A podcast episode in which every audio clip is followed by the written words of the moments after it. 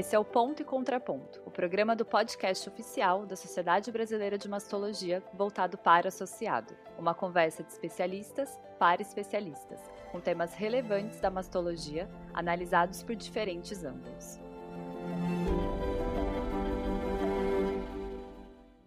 Olá, sejam bem-vindos a mais um Ponto e Contraponto.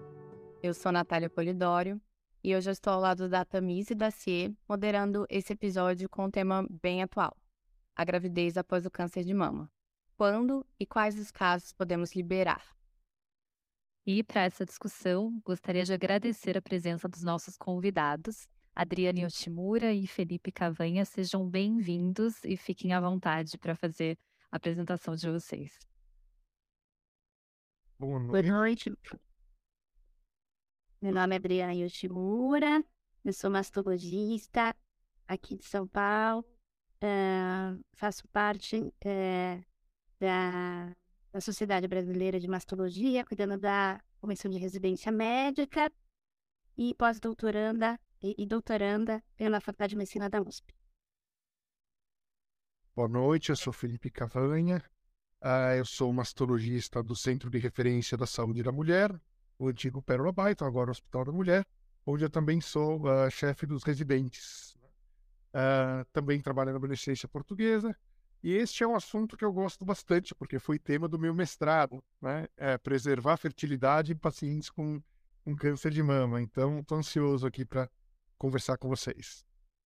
A gente sabe, não é à toa que vocês estão aqui para conversar com a gente sobre isso. É, e para deixar esse pontapé inicial, vamos começar falando que os dados eles mostram que o número de casos de câncer de mama tem aumentado nas mulheres mais jovens.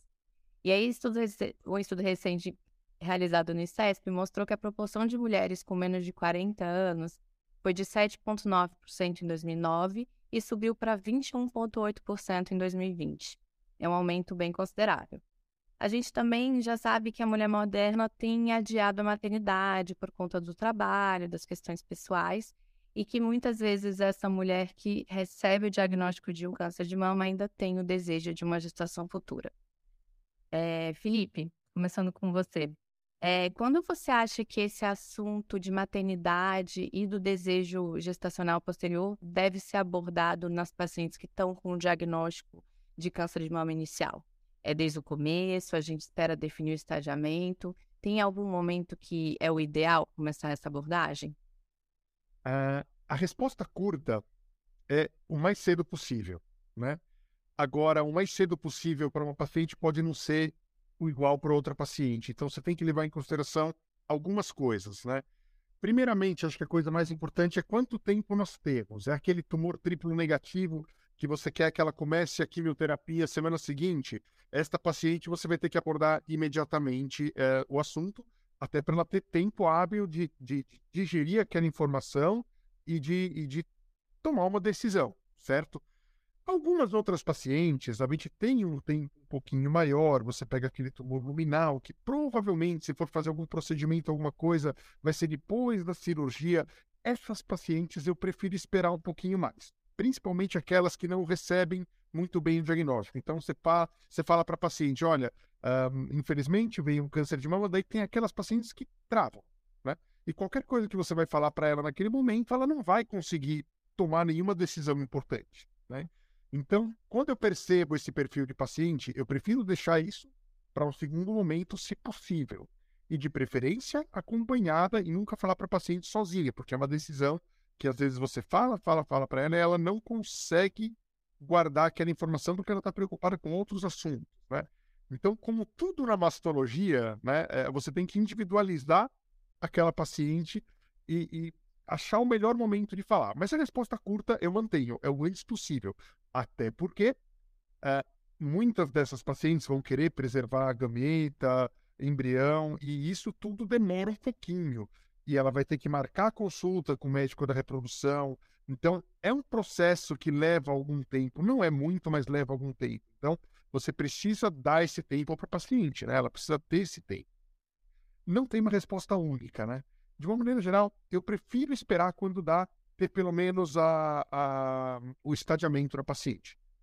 É, era Acho que para Adriana, assim, se tem alguma informação que é essencial, é o perfil imunoquímico, é o estadiamento antes dessa abordagem? Primeiro, eu acho que a gente percebe que o diagnóstico de câncer de mama vem atingindo mais mulheres jovens, né? Então, nas últimas décadas, infelizmente, a gente tem visto essa faixa etária diminuir muito. Então, não é incomum a gente pegar hoje meninas de 25, 30 anos tendo diagnóstico. Quando a gente discute esse tema, às vezes a gente fica pensando muito naquela mulher dos 39 aos 40, né? que de deixou a maternidade para uma fase mais tardia da vida. Mas, infelizmente, hoje a gente tem diagnosticado mais mulheres muito jovens. E aí é aquele feeling que a gente tem. No momento que a gente está tirando história da paciente, é sentir, primeiro, se já tem filhos, se o parceiro é o mesmo, se tem alguma intenção né, de, de, de gestar, mesmo no momento que talvez ainda não tenha nem a biópsia que veio para a gente, seja a nível SUS ou no consultório privado, uma mamografia alterada, ou um exame, muitas vezes essas pacientes mais jovens vêm com um exame físico, com um tumor localmente avançado, que não é incomum, infelizmente. Então a gente já sentiu dela como que é essa posição em relação à, à, à família, né? Se tem intenção ou não de aumentar a família. E, e, e já sentindo já na primeira consulta. Claro que com diagnóstico de biópsia, tendo as, as avaliações ah, de da biologia tumoral, se é um triângulo negativo, HER2 expresso, tem mais uma necessidade de um tratamento mais rápido em relação a tratamento sistêmico, nos ajuda, a, como o Felipe falou, a, a adiantar um pouquinho mais esse processo de discussão. Mas, em geral, uh, hoje, como a gente tem mais ou menos já uma noção de que paciente jovem, às vezes com tumor localmente avançado, dificilmente vai é, é, deixar de começar o tratamento sistêmico, é, eu acho que logo a, ao diagnóstico, pelo menos eu, eu, eu jogo a, a, a ideia para o casal, né? Ah, dessa, das possibilidades que tem, ah, para então, claro, com esse estadiamento, a gente conseguir discutir isso com, com, mais propriedade em relação, eventualmente, se for metastática, ah, dos benefícios ou não em fazer a, preservação, né? Mas eu acho que desde o comecinho da primeira consulta, principalmente paciente muito mais jovem sem prole, com aquela, aquele exame físico bem é, sugestivo, eu já tento sentir do casal e jogar uma, uma, umas informações para eles irem pensando.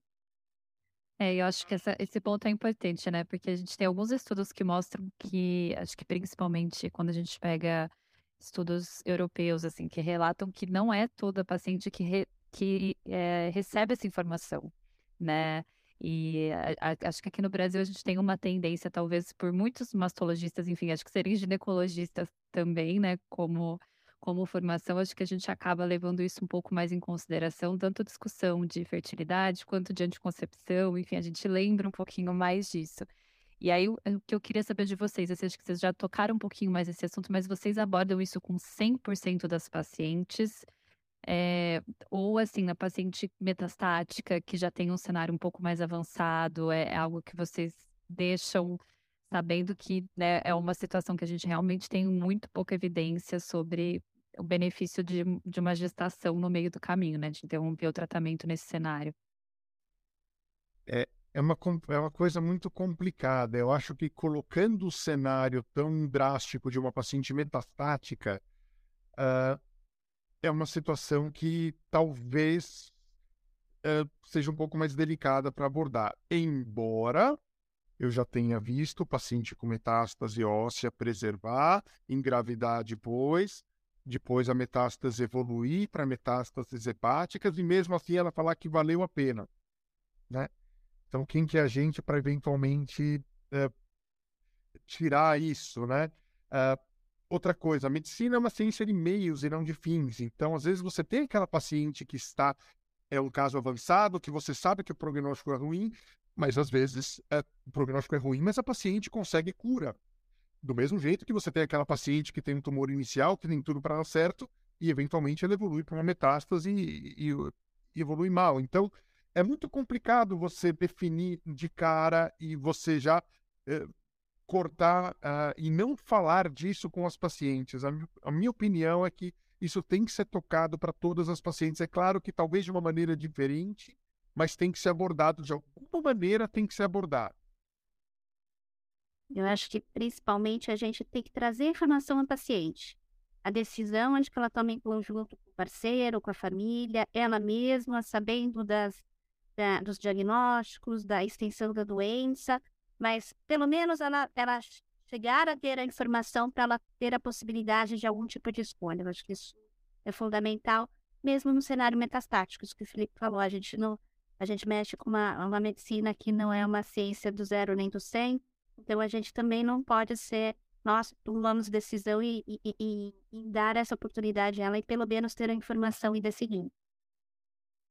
Concordo, concordo exatamente com o que vocês falaram.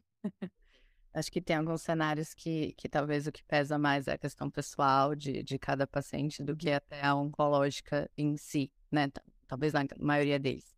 Mas pensando então que hoje a gente já tem mais conhecimento sobre quais são as possíveis maneiras de chegar nessa preservação da fertilidade dessas pacientes. Antigamente a gente pensava mais em análogos de NH, hoje fala mais na, na, na congelação de gametas e embrião.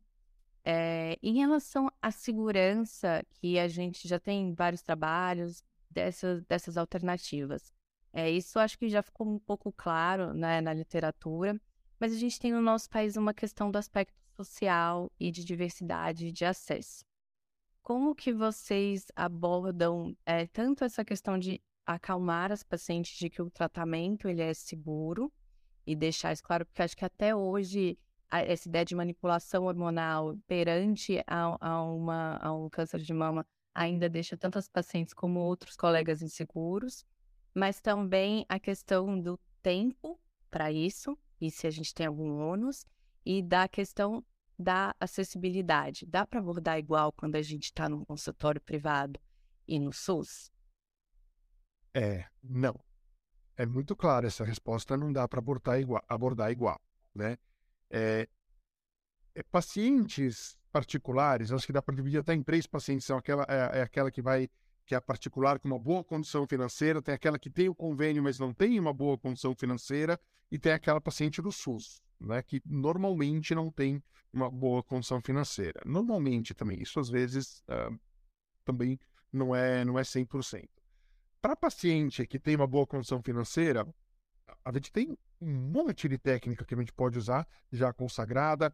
Uh, tem paciente que estimula duas vezes uh, para coletar mais ócitos. Eu tive uma de 43 anos, estimulou duas vezes, está com oito ócitos guardados.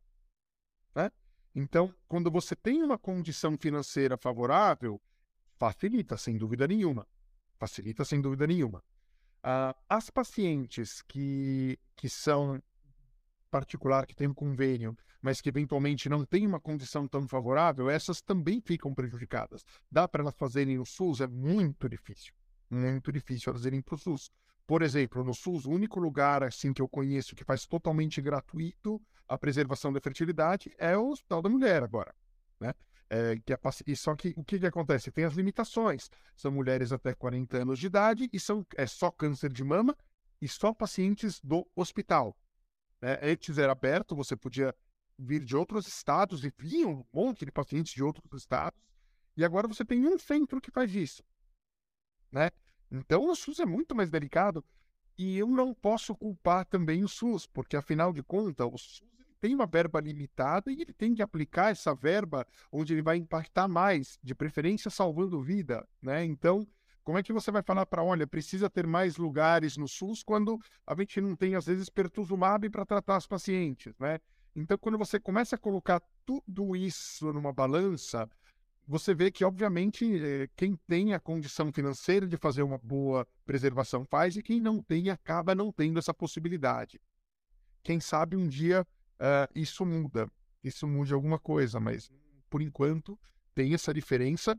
Você tenta abordar com a paciente dentro da possibilidade que você tem. Uh, se você não tem a possibilidade, infelizmente a gente fica um pouquinho de mal atada. O que, que, que, que a senhora acha, doutora Adriana? Eu acho que o Felipe tem completa razão. Infelizmente, a gente estava até numa discussão, eu vi aqui da, da Sociedade Paulista, né, na, na quinta passada, abordando um pouquinho também sobre né, survivors e, e todos o impacto, inclusive, da, é, de, da fertilidade da mulher, que esse acesso realmente é, é dificultado, né? é isso que o Felipe falou, a gente tem que pesar o dinheiro que a gente tem na carteira e tem, muitas vezes a gente tem que priorizar, fazer prioridades que nem a gente faz muitas vezes na nossa casa. E, e infelizmente hoje ainda não é uma prioridade. Eu acho que talvez com o passar do tempo, com a gente tentando se engajar, fortalecendo mais outros serviços para ajudar, porque um serviço só, né, aqui na cidade de São Paulo, para não falar no estado de São Paulo, realmente sobrecarrega demais. É, então, eu acho que são coisas que a gente deve investir, porque na teoria, talvez ainda não na prática, a paciente do SUS também poderia, deveria ter esse acesso, né, a todos esses a esses é, tipos de tratamento e de, e de preservação da, da fertilidade. Uh, mas é muita coisa para ainda ser trabalhado. É, eu vou só puxar aqui pro, pro meu time na, no Hospital das Clínicas da USP Ribeirão, a gente também tinha na época da minha residência, já tem mais de sete anos, não sei como, como ficou, mas era, tinha, mas com o mesmo cutoff que não era médico, era um cutoff que ele era social, assim, né, abaixo de 30 anos e, todas essas questões que não está embasado em nada, a não seja demanda do serviço. E, e só para finalizar esse assunto, é, vocês colocam para vocês mesmos, que a gente não vai ter dado, em um tempo, porque como o Felipe mesmo colocou, tem paciente que acaba tendo que fazer dois ciclos, que o ideal talvez fossem três, ou que ela demorou para ter acesso, e aí ela tá ali tentando ver qual é o que encaixa no bolso, e na, sim, tem algum momento que fala, olha, já passamos de tanto tempo para começar o seu tratamento e agora a gente precisa seguir? É, tem. É, nem sempre é fácil você saber é, quando parar. E uma coisa que eu já percebi é que, às vezes, o nosso papel é orientar a paciente. A gente orienta, orienta, orienta, e no final das contas ela faz o que ela quer. Né? Muitas vezes nem levando muito em consideração o que você está orientando. Então, aquela paciente que fala: não, olha, uh, meu sonho de vida é gestar. Não adianta você falar para ela, olha, chega, agora, agora tentou duas vezes, agora é hora de, de interromper e, e, e partir para o tratamento. É, muitas ignoram, tá? Isso é uma, isso é uma questão que ignoram mesmo. É, algumas vão escutar, e é por isso que acho que é, é muito interessante você ter uma boa relação médico-paciente, e é muito interessante você estar tá também em sintonia com o médico da reprodução que você encaminhou a paciente o serviço que você encaminhou. Porque daí, é, se a gente fica em sintonia com quem está cuidando da nossa paciente, de repente duas pessoas falando a mesma linguagem com a paciente, você consegue chegar num, é, mudar a, a cabeça da paciente. É importante ter essa sintonia entre os profissionais, né? Um oncologista, um mastologista e um médico da reprodução. Isso sempre ajuda. Eu penso num tempo mágico, talvez, de uns 60 dias, né?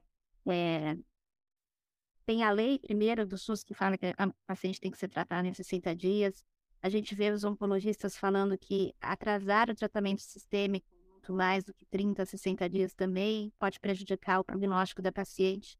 E a gente vê, assim, no nosso dia a dia, paciente do SUS, às vezes, é, a maior parte dos serviços, às vezes, esperando um pouco entre o diagnóstico, pré-operatório e a resolução da cirurgia.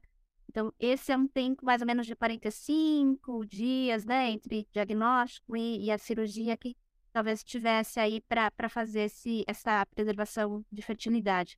O plano de saúde também, né? Com material consignado, a gente fala, é 21 dias úteis para liberação. Então, é um tempinho que tem entre estar tá fazendo toda essa preparação pré-cirúrgica, cirurgia e, e, e levando a paciente para o oncologista sem muito atraso. Então, eu acho que nos, pensando nesses dois meses, eu acho que é um tempo que ela poderia ter essa chance de fazer a, a, preservação da fertilidade sem ela ter nenhum impacto negativo em relação ao próprio prognóstico. É, eu queria fazer uma observação também é, em relação a, a, quando fazer também, né? Porque tem aquela paciente que tem que fazer na neoadjuvância, ela vai fazer quimioterapia neoadjuvante. Essa você tem um tempo mais curto, obviamente, né? E tem aquela que vai operar primeiro. E eu sempre prefiro, quando a paciente vai operar tudo, eu prefiro que você estimule ela sem o tumor. Tá? Por mais que seja seguro, se dá para você estimular sem tumor, é sempre melhor. Né? É uma preocupação a menos. Então, para essas que estão sem o tumor, talvez eu tenha até um pouquinho mais de, de já operou, já fez o tratamento cirúrgico, uh, não é um tumor agressivo se você está começando provavelmente com a cirurgia upfront, então esse perfil de paciente eu até dou um pouquinho, deixo passar um pouquinho mais sem ficar muito preocupado. Agora, tem aquelas pacientes triplo negativas, HER2 positivo, que você tem que começar rapidamente a neoadjuvância, essas a gente procura é, segurar a rédea um pouquinho mais curta e orientar com uma maneira um pouquinho mais uh, uh, incisiva, assim, para paciente entender que realmente aqui os, os 30 dias, no caso do triplo negativo, já pode mudar o prognóstico dela, né? Então varia um pouquinho de quando que a gente vai começar a fazer o, o a estimulação, todo o procedimento, né? Varia um pouquinho. É, eu ainda acho que nesses casos a gente pode até emprestar alguns dados que não são específicos para a gestação, como uh, a gente teve uma discussão aqui no Memória essa semana sobre o Prompt uh, Trial, que fala exatamente dessa questão de tempo, né? Delta de tempo entre você iniciar o tratamento, seja ele qual for. E mesmo para os pacientes triplo negativos, não teve corte de idade, mas mesmo para paciente triplo negativo e R2 positivo, o, um, acima de 45 dias ainda não impactou no prognóstico. Então, é, é, eu acredito que a gente pode emprestar esses dados, talvez, para ter uma calma né, nisso e para a gente ter essa calma e poder passar essa calma para essas mulheres. Porque talvez esses 45 dias não vão impactar na sobrevida nela, ou talvez na carga de, de, de tratamento que ela tenha que fazer, mas pode impactar muito nessa questão do sonho futuro, da, da sobrevivência que vem após o tratamento, né? Até porque se a paciente não faz nenhum método para preservar, acabou. A chance dela muitas vezes não é 100%, obviamente, mas muitas vezes a chance acaba. Ela fazer não quer dizer que ela não pode mudar de ideia depois e falar, agora, ah, mudei de ideia, não quero gestar, né? É, se você muda de ideia e você não quer gestar e você tem ossos, tudo bem. Se você muda de ideia e você quer gestar, só que você não tem ossos. Né? Eu acho que o grande eu, eu acho que o grande ponto da gente discutir é exatamente por isso, né? Acho que tirar um pouco da nossa ansiedade para a gente poder tirar a ansiedade da paciente em função disso, porque é, de fato o que eu sinto é isso, né? Elas ficam. É, é, é, extremamente difícil, né? E é tanta coisa que a gente aborda no momento do diagnóstico, você coloca ainda mais esse peso de, e aí, você tem planos de engravidar e às vezes tem pacientes que não, não têm essa decisão muito clara, enfim, é uma decisão que ela vai ter que tomar rápido, porque aí ela fica com esse receio do atraso. Eu acho que talvez a gente segurar um pouquinho a nossa ansiedade seja um ponto é, importante para conseguir também passar essa segurança maior para elas. E eu acho que um um assunto que a gente podia só talvez falar rapidamente, que acho que o Felipe talvez tenha uma experiência sobre isso, né?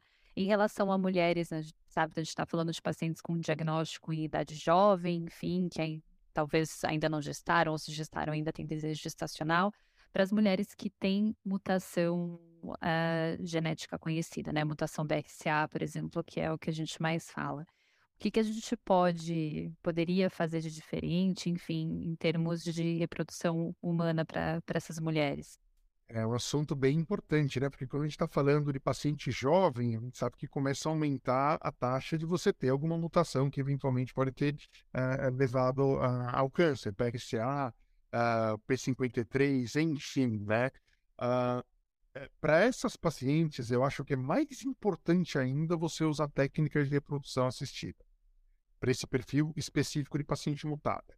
É, a maior parte dessas mutações, é, elas têm 50% de chance de passar para prole, e obviamente, se você perguntar para todas as mulheres, elas não querem passar isso para prole. E já é possível, se você faz uh, uh, um estudo genético pré-implantacional uh, do embrião, você tem um embriãozinho, você faz uma biópsia e você consegue verificar se aquele embrião tem ou não tem a alteração genética. E daí, obviamente, uh, você consegue, eh, você vai implantar somente, você vai transferir somente os embriões que não têm a mutação. Ou, eventualmente, é um BRCA, puxa, todos tiveram mutação, mas eu tenho um embrião no sexo masculino. Daí você transfere o masculino, sempre conversando com a paciente, as possibilidades. É, é caro, né? A gente começa a encarecer um tratamento que já é caro, mas é uma possibilidade, e a tendência, como tudo, é baratear. Né? como tudo uh, vai passando o tempo, vai ficando mais barato. Mas para quem tem essas alterações conhecidas, eu acho que é uma técnica de reprodução humana, elas são fundamentais. É, e aqui no Brasil, acho que a gente ainda tem que sempre lembrar do, do P53 do Livramento, que tem é. essa, né, a gente tem uma incidência muito maior do que no, no resto do mundo, em certas regiões. E o TP53 em si, realmente, ele traz aí uma carga de sobrevida e de vida ainda pior do que o BRCA1 e o BRCA2, né? Com muito mais tumores, tanto aí para o é, embrião feminino ou masculino. Então, sabe, acho que a gente ter o diagnóstico e possibilitar a não implantação de um embrião, uma mutação como essa, realmente é, é interessante.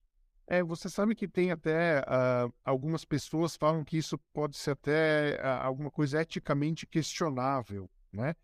Porque teoricamente a gente está lidando com um gene que quando ele está alterado ele não traz uma doença, ele traz chance de doença, né? Então isso pode ser que, eh, não na minha opinião, eu acho que tem que fazer e não tem que implantar. Mas é uma coisa que já levantou alguns questionamentos éticos isso, de você selecionar os embriões que não têm a mutação e transferir somente esses, né?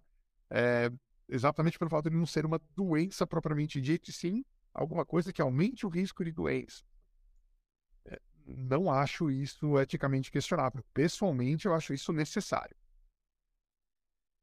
Mas é, é um ponto, essa questão ética, realmente já vi algumas discussões nesse sentido. E acho que agora, então, anedoticamente, eu tive um caso, não era P53, era BRCA1, e todos os embriões foram um pouco de BRCA1. E aí você cria um segundo problema, que é você vai sabidamente, você, ou você não implanta e daí perde toda a, essa possibilidade de prole, e nem vai ter resposta, que eu acho, né? Ou a segunda é você implanta esse embrião sabidamente. Então, é, todas essas discussões, antes mesmo da gente chegar no final, é bom a gente falar isso antes da paciente tomar a decisão, porque às vezes ela nem estava ali no mapeado que poderia chegar numa decisão ainda mais complexa. A gente considera 50%, né? Como se 50% fosse ter 50%, não, mas. Não é assim que funciona. Exato. Como a gente falou no começo, né? Medicina, a gente não, não tem a porcentagem, a gente usa como dado, mas não dá para considerar sempre na risca. Mas agora que a gente já falou bastante sobre a questão da abordagem do assunto, enfim, do melhor momento e sobre técnicas de oncofertilidade, acho que a gente pode ir para um outro ponto que tem sido extremamente discutido nos últimos meses, sobre a segurança oncológica de uma gravidez após o diagnóstico de câncer de mama, que aí é outra questão, né? Que a paciente, ok, vai fazer a preservação, mas depois dá para engravidar, né? É possível, é seguro engravidar. E a gente já tem várias publicações que mostram essa segurança, tem inclusive uma revisão sistemática do Matteo Lambertini, que foi publicada em 2021, que mostrou é, até maior é, sobrevida livre de doença e sobrevida global nas pacientes que engravidaram, né, comparadas com as pacientes que não engravidaram depois do câncer de mama. Para vocês, assim, com os dados que a gente tem atualmente, em que grupo de pacientes vocês se sentem seguros de liberar a gestação depois do diagnóstico de câncer de mama e quais seriam os principais pontos que vocês levam em consideração? Se é subtipo, é o estadiamento, que ela fez de tratamento, se ela já gestou previamente, é, o que, que vocês consideram nessa decisão? É, primeiro, só uma colocação, né? É, é, não é só o do Lambertini que mostra isso, tem outros trabalhos, outras revisões que mostram que quem gestou uh, tem um prognóstico até melhor do que quem não gestou. E, obviamente, aí nós estamos falando de um viés de seleção, né? Sim. Obviamente é um viés de seleção, porque quem vai engravidar é quem está bem, quem está quem tá evoluindo mal, quem tem metástase, não vai estar tá pensando provavelmente em engravidar. Então já tem um viés de seleção importante. É claro que isso não quer dizer que engravidar vai, vai piorar, pelo contrário, a gente já tem uma, eh, conhecimento para saber que é bastante seguro engravidar depois do câncer de mama. Mas falar que tem um prognóstico melhor é, é um pouquinho de exagero, né? É, esse viés de seleção ele é importante, né? Uh, bom, dito isso, né? É, mais uma vez, né? A, a gente, nosso papel é orientar as pacientes dentro daquele conhecimento que a gente tem. E depois que você orientou a paciente, ela vai tomar a decisão. Né? Então, não é a gente que tem a, a ilusão de liberar ela para engravidar ou não liberar ela para engravidar. Se ela quiser engravidar, muitas vezes ela engravida. Uh, ela vai fazer o tratamento ou ela engravida espontaneamente a gente tem essa ilusão que a gente manda alguma coisa. A gente não manda, a gente orienta e ela toma a decisão. Né? Mas, de uma maneira geral, o que, que eu levo em consideração? Claro, a idade da paciente, uh, o estadiamento da, da paciente, uh, o tipo histológico, uh, outros fatores prognósticos, tudo isso tem que ser levado em consideração, porque a paciente tem que saber onde ela está se metendo, né? Falando um português bem claro, ela tem que saber o que. Olha, você pode engravidar agora, infelizmente, no seu caso, a sobrevida em cinco anos é de 10%. Ela tem que saber desses dados para ela conseguir tomar junto com a gente a melhor decisão. Né? Então, a gente, com esses dados, a gente orienta a paciente, e mais uma vez, quem toma a decisão é a paciente. Né? É a paciente. Ah, o nosso papel é orientar. Então, você pode orientar: olha, o seu tumor tem um ótimo prognóstico, eu fico tranquilo em te liberar para engravidar. Ou, infelizmente, o seu tumor não tem um prognóstico muito bom. Então, a gente tem que sentar e pensar o que, que você pretende fazer. Né? Em ambos os casos, quem vai decidir é a paciente. É, na, na minha opinião, isso é uma coisa que a gente consegue mudar muito pouco, né? Uh, falando ou não para paciente, ou do jeito que a gente fala ou não para paciente. Não sei se a doutora Adriana tem uma ideia diferente. É, eu explico muito para as pacientes que é uma decisão muito compartilhada com o oncologista, né? É, até para essa avaliação de risco, né? De estadio, de risco de recidiva. Gente, eu uso muito, assim, aquele, aquele ator de agressividade da biologia tumoral, dos triplo negativos e do, do HER2, que a gente sabe que eles acabam, muitas vezes, tendo uma, quando recidiva, né, local, e principalmente a distância, principalmente nos dois primeiros anos. Então, eu acabo pedindo fortemente para elas aguardarem esse tempo, para depois uh, a gente levar essa discussão para o oncologista, principalmente daquelas pacientes que, que nunca foram mães ou com parceiros novos e têm esse desejo muito forte. Uh, é, e muitas vezes a gente se surpreende, né? Então, eu tenho uma paciente que eu acompanho, eu falo que eu nunca dou alta para ela, lá do AME Barradas, porque a gente cria um vínculo emocional. Eu tenho um protocolo que com cinco anos eu deveria dar alta, hoje ela está mais de 10 comigo. Já foi para Bahia, morar, voltou para São Paulo, e ela era uma negativa, assim. É, na época ela não tinha feito quimio neoadjuvante e ela tinha, assim, 15 de 15 linfonodos positivos da axila, grande, quer dizer, tudo para dar errado, tudo para dar, né? Fez quimioterapia adjuvante, era jovem na época, uns 35 anos, e depois ela, sem querer, apesar da gente orientar método de anticoncepção, encaminhar para planejamento familiar, ela engravidou. E hoje o filho dela está com seis anos, né? Então a gente também não sabe muito. Era, era um tumor, era uma paciente para ter metástase, maior chance de ter alguma complicação e está viva, né? Ah, com filho um filho. Ela já tinha um filho e teve mais um filho. É, então eu uso muito esses dois anos, principalmente para triplo negativo e HER2 super expresso. E vou falar que eu fico um pouquinho mais nervosa na hora de suspender a hormonioterapia nos pacientes luminais, né? Porque aí é uma discussão que eu acho que a gente tem que ter muito de risco com a paciente, junto isso com o oncologista, porque já, a gente sabe que de alguma forma a gente poderia estar tá interferindo aí no tratamento e numa expectativa que a gente teria de sobrevida livre de doença ou sobrevida global.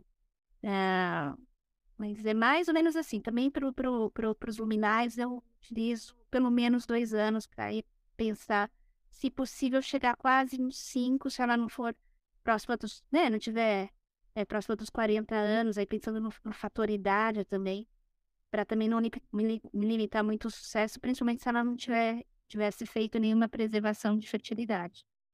A gente, a gente vai falar um pouquinho desse cenário dos, dos luminais agora, mas antes eu queria puxar um ponto que acho que, que a doutora Adri tocou aqui em relação ao planejamento familiar, né? Que acho que é outra questão que a gente precisa falar com essas mulheres, porque é isso, se a gente não deixa esse espaço aberto para discussão da, de gestação e momento de gestar, quando talvez seja mais seguro, apesar da gente não ter essa resposta com, com todas as letras, a gente consegue entender ali qual seria o momento mais seguro. É, desse momento anterior dela precisar fazer alguma, alguma forma de anticoncepção, né? Que assim, né, muitas mulheres às vezes não são orientadas, tem muita mulher que às vezes está usando tamoxifeno e pelo fato de não estar tá menstruando achando que está com anticoncepcional. E acho que fica como nosso papel também orientar essa parte para justamente elas não resolverem engravidar achando que está tudo bem engravidar uh, logo, logo depois do tratamento, até na vigência de algum tipo de tratamento. É, e aí passando para esse ponto que a gente já, já começou a, a conversar um pouco, que a gente fala muito de escalonamento em algumas áreas, enquanto outras a gente está aumentando, principalmente tratamento sistêmico, hormonal, vai. E essas mulheres elas são jovens e muitas delas vão entrar naquela, naquela categoria de alto risco, o que vai fazer com que elas tenham tratamentos sistêmicos mais prolongados, seja no um triplo negativo que não tem uma resposta patológica completa. Hoje a gente está tendo cada vez mais terapias alvo anti-HER2, aí entra os inibidores de ciclina, para as que são é, hormonais positivas, e ainda entra uma, muitas vezes uma, uma hormonioterapia mais prolongada. Então a gente está ali falando de um tratamento sistêmico que tende a ser mais longo. É, e essa questão de quando que a gente libera, apesar que o Felipe já colocou muito bem que a gente não libera nada, né? Que é ela que se libera. Mas enfim, quando que a gente pode como que a gente pode orientar essa questão de, do momento, sempre foi uma questão muito sensível e que agora parece que a gente está tendo um pouco mais de dado com isso. Acabou de sair o, o, o, Positive Trial. E eu queria que vocês falassem como é que vocês vão abordar essas, essa nova informação, trouxe em relação a essas pacientes hormonais para esse momento da orientação. É, o Positive Trial, ele, ele trouxe aquela informação que todo mundo já fazia, né? na prática, é, todo mundo já fazia esses dois anos, é, inclusive por isso que, que, eles pesquisaram com esses dois anos, né? Porque já era uma prática mais ou menos que a gente, é, extraoficialmente, né? Então, quando sai um resultado é, positivo do Positive Trial, todo mundo dá aquele sossego, né? Você fala, olha, estou fazendo certo, né? Uh, é um trabalho muito bacana, muito legal. Ele tem suas limitações, obviamente.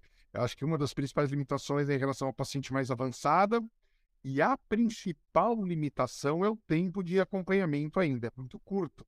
Né? A gente está falando de paciente luminal que costuma recidivar mais tardiamente, não, não vai recidivar em 3, 4 anos, né? que é o que nós temos mais ou menos de, de segmento. Uh, então, isso para mim é o principal, uh, é a principal limitação. É claro, é uma coisa de cada vez, né? Primeiro a gente vai é, ver três anos, depois quatro, depois cinco, até que a gente vai chegar nos dez anos e a gente vai ter uma re resposta um pouco mais definitiva. Mas eu acho que pro momento, pro momento, ele veio para dar aquele, a, a, a, aquela tranquilidade que nós estamos no caminho certo, pelo menos esperando esses dois anos, né? Uh, principalmente o tamoxifeno, a gente sabe que tem aquela ação mais prolongada, você usa ele por, por dois anos e ele se mantém uh, ativo por um pouco mais de tempo. Então, uh, os dois anos ele é, já era utilizado bastante. Eu fiquei um pouco mais tranquilo agora que saiu o trabalho para a gente esperar esses dois anos de tratamento é, hormonal antes de liberar para engravidar. E a gente fica um pouco mais ansiosa em relação àquelas pacientes que fazem o esquema soft, né? Então, ah, que tem alto é. risco. E aí, realmente, a gente fica um pouco mais de, de dificuldade em saber qual é o melhor tempo realmente para não piorar prognóstico, né? Sim. E ainda é, puxando os dados né, do Positive, pra, é, eles incluíram pacientes estádio 3, né? Apesar de ter sido um número bem pequeno, foi só 6% das mulheres que participaram do estudo. E em pacientes jovens, infelizmente, a gente sabe que a gente tem atraso do diagnóstico, né? Muitas pacientes vão ser diagnosticadas só com tumor palpável, já muitas vezes estadio avançado. Uh, nesse cenário de pacientes com estadio 3, vocês já se sentem seguros para interromper o tratamento em dois anos com os dados do positivo ou ainda não? Eu concordo com a doutora Adriana aí que assim, tem paciente que se a gente puder empurrar um pouquinho mais para frente, especialmente essas mais avançadas, é bom. E levar em consideração a idade da paciente, se ela tem algum gameta congelado, se não tem. Uh, isso é importantíssimo na hora de tomar essa decisão também. Porque se você vira para uma moça de 39 e fala que ela vai ter que usar 5 anos de tamoxifeno, e aí? Ela não é, não, depois ela não, dificilmente vai conseguir engravidar se ela não tiver nada congelado, né? Então, tudo tem que ser levado em consideração, mas eu concordo que eu não fico tão sossegado assim em casos de tumores mais avançados. Eu acho que a gente tem que pisar um pouquinho no freio aí e, e orientar a paciente: olha, uh, tem esse trabalho, mas nesses casos nós temos poucas pacientes uh, um pequeno de pacientes e a gente não consegue tirar a mesma, a mesma conclusão de que pacientes com, com tumores menos avançados. Né? Então, eu não fico tão confortável, não, em, nas pacientes de, com tumores mais avançados. É, e acho que uma preocupação que a gente tem como um todo, e talvez mais com essas pacientes, é que algumas delas não vão conseguir engravidar tão rápido, né? É. É, a gente está falando dos pacientes que, além, muitas vezes já têm uma idade mais perto ali do, de uma perimenopausa, que passaram por, por uma situação ali uh, tóxica para pra, as gonas, gonadotóxica, e que talvez não engravidem tão rápido. Quanto tempo, é, eles colocaram no estudo esse tempo de um ano, né, de janela, mas é, eu, não é tão, tão ímpar, assim, o dado, e uma coisa que eu senti falta uh, de ser mais claro é quantas delas voltaram depois a tomar a medicação. Porque é, uma vez que a paciente fica um tempo sem, essa adesão à hormonoterapia a gente sabe que já é difícil. Em paciente jovem, mais ainda. Como que essa adesão ao retorno ao tratamento real é que me preocupa também um pouco. Como que vocês pensam nesse tempo em que dá para dar essas férias para tentar engravidar? É, eu assim, esse, esse ano inteiro aí eu não gostei muito dessa parte. Eu acho que você tem que levar em consideração a idade da paciente antes de falar assim, como é que você vai falar para uma paciente de 40 anos tentar um ano sozinha engravidar? Eu acho que é, é, não dá. É, eu acho que eh, a gente tem que encaminhar, quando a gente percebe que tem alguns fatores é, negativos aí que vão dificultar, eh, dificultar essa gestação, eu acho que tem que encaminhar imediatamente, imediatamente para o médico da reprodução, para para fazer até, de repente, você até faz uma reserva ovariana, faz uma contagem de folículo, uh, faz um antimileriano, e você vê que ela tem, ela tem um, um pool de folículos ainda que dá tempo dela dela conseguir, sei lá, nos seis meses, se ela tentar engravidar naturalmente. E às vezes você vai fazer os exames e, e você fala, não, não tem reserva, não adianta ela ficar um ano tentando, uh, tem que partir para outras coisas. Lembrando sempre, lembrando sempre que as pacientes sempre torcem o nariz, quando eu, eu falo isso, sempre torcem o nariz, mas nós temos também doação de gameta. Houve doação, é uma realidade. É, é, então, às vezes, aquela paciente, puxa, não, não deu tempo de congelar, é, foi tudo muito rápido. Uh, você BRCA usados com altera, né? Embriões com BRCA todos mutados, né? É uma opção.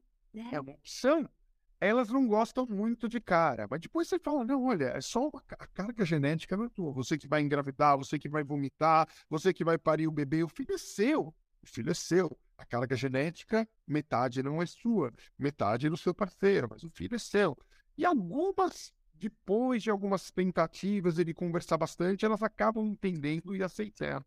E há uma possibilidade. Eventualmente, você pega uma paciente próximo dos 40 anos que não congelou, não fez, você vai ver reserva ovariana, não tem, tudo. Essa paciente, às vezes, não adianta você ficar insistindo, não adianta você estimular uma paciente que não tem ó, a, ócito.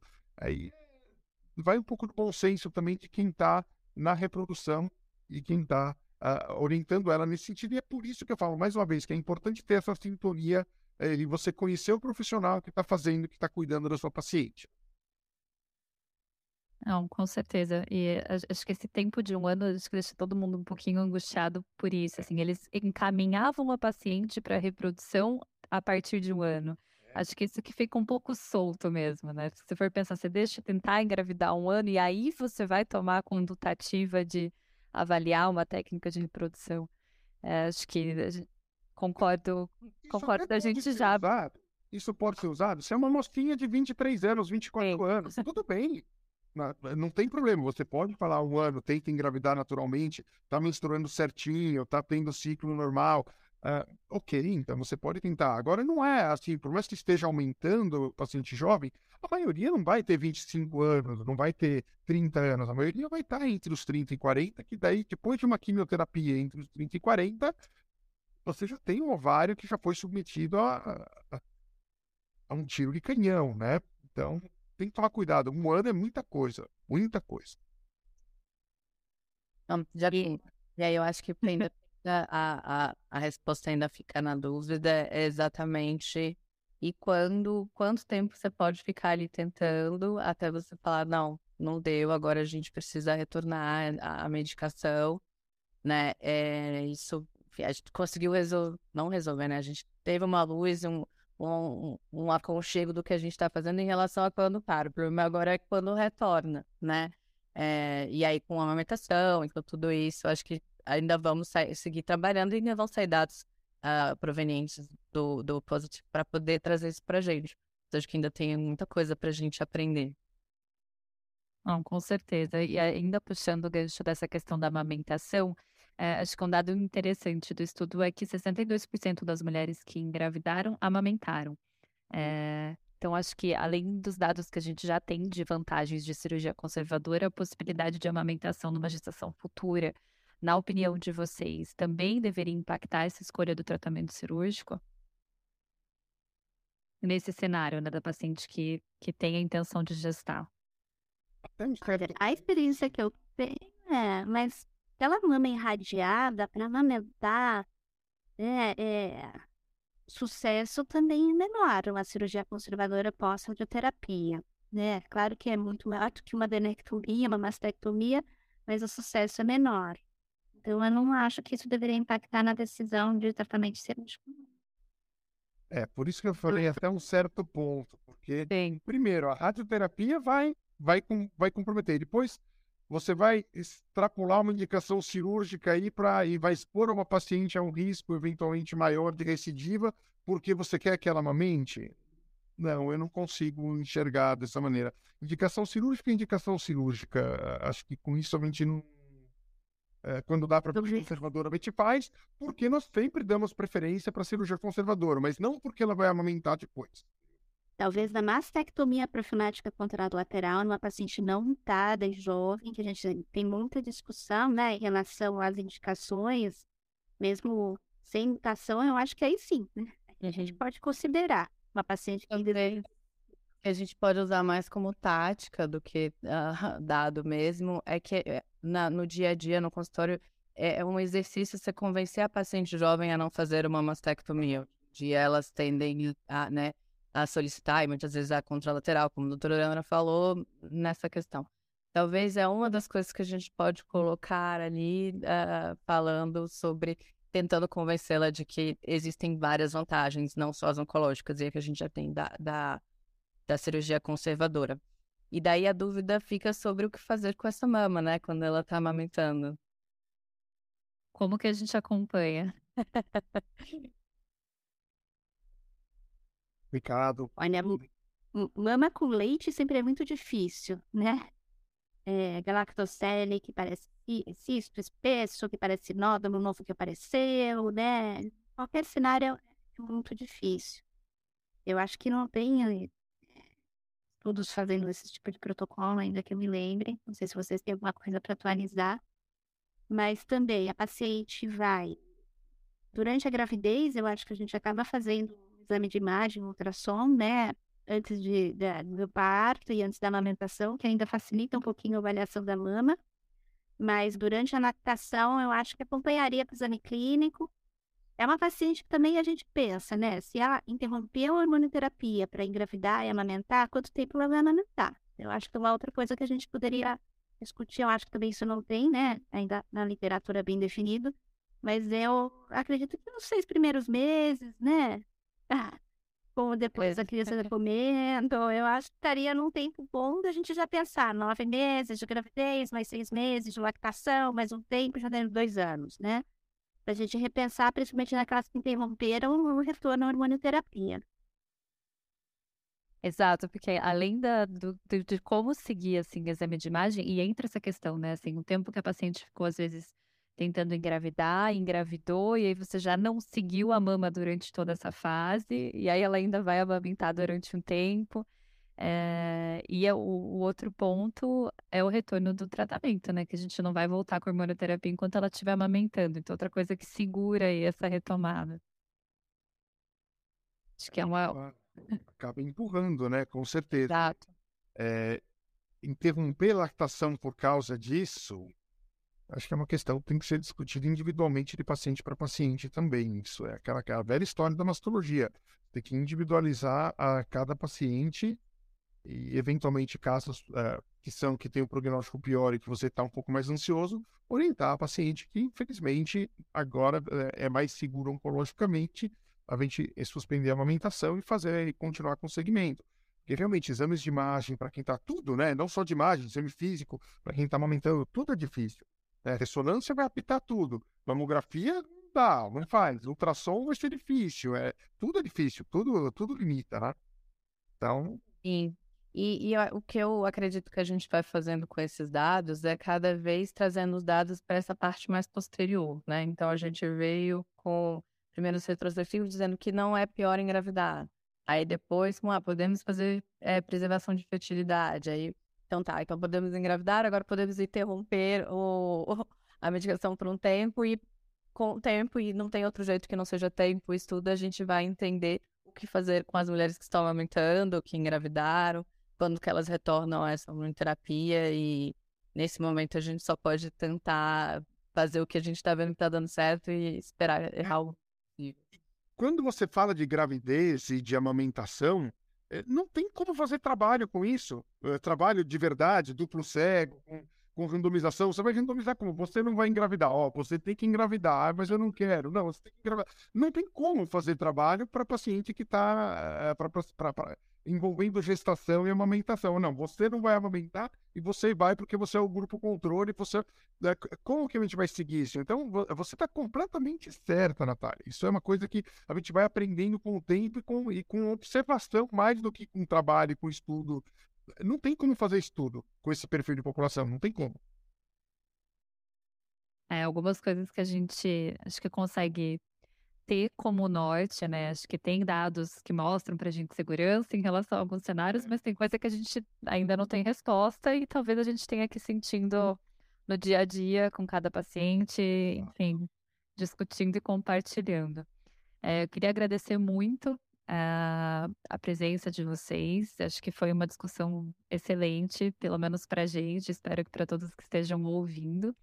E se fiquem à vontade para fazer as últimas considerações, enfim, algo que vocês acham importante que a gente não tenha falado, ou para deixar a, a, consideração final de vocês antes da gente finalizar. É, eu acho que o mastologista quase sempre é o primeiro profissional que a paciente procura quando ela tem o câncer de mama. Quase sempre é a gente que vai dar o diagnóstico para a paciente. Então acaba caindo na nossa mão essa tarefa difícil de, de abordar esse assunto de, uh, de preservação de fertilidade, de engravidar, né? Então, é, e ainda bem, ainda bem, que nem já foi falado aqui, que no Brasil a gente tem essa facilidade maior de conversar com eh, desse assunto com os pacientes, talvez até pelo fato mesmo de sermos boa parte ginecologistas, né? Uh, isso facilita bastante. É, não podemos deixar de, de explicar para essas pacientes é, todas as possibilidades, todos os caminhos que ela pode ter. É, ela pode escolher uma coisa agora e mudar de ideia depois? Pode, mas a gente fez a nossa parte de, de pelo menos orientar a paciente. Eu acho que isso é uma coisa importantíssima. E quanto mais a gente cura essas pacientes jovens, mais a gente tem que pensar na qualidade de vida que elas têm, que realmente muitas vezes inclui uh, constituir prole, constituir família, né? Então é, é um assunto importantíssimo que tem que ser abordado sempre. Queria agradecer a todos também, foi muito interessante essa discussão. Acho que o Felipe falou tudo, ginecologista, mastologista, obstetra, que todos, a maior parte de nós tem essa formação, é um médico da mulher, então, a gente tem que abordar a fertilidade, prevenção de fertilidade, sexualidade, ver como ela está com o parceiro, ver como está a vida sexual, como está a, a vagina depois do análogo mais inibidor de aromatase, né? Porque a vida continua. Então, são pacientes que, graças a Deus, estão vencendo o tratamento, mas que precisam continuar a ter qualidade de vida para viver. Inclusive para pensar em reprodução e ser mãe. Então, acho que foi fundamental essa discussão. Vocês trouxeram muitas informações novas de estudos muito atuais, para ainda mais trazer informação para os colegas, né? Que ainda é muito tabu. Então, tem, tem muita dúvida que surge nos grupos do, do, dos nossos colegas que estão trabalhando com a gente mais jovens, ainda de tratamento de, de paciente grávida, de pós-gestação. Então, acho que é muito importante esse tipo de discussão, sim. Obrigada mais uma vez. E nós agradecemos também a todos que, acompanha, que acompanham esse projeto e que acompanharam esse episódio até o final. E nós seguiremos sempre com nossos episódios mensais, trazendo tópicos importantes do nosso dia a dia para discussão. Aguardamos todos vocês nos próximos episódios.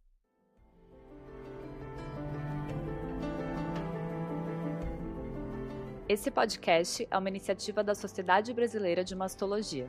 Toda primeira quinta-feira do mês, traremos uma nova discussão pertinente para o associado. Nosso canal de comunicação também está aberto nas redes sociais, SBMastologia no Instagram e Sociedade Brasileira de Mastologia no Facebook. E também no nosso site, sbmastologia.com.br.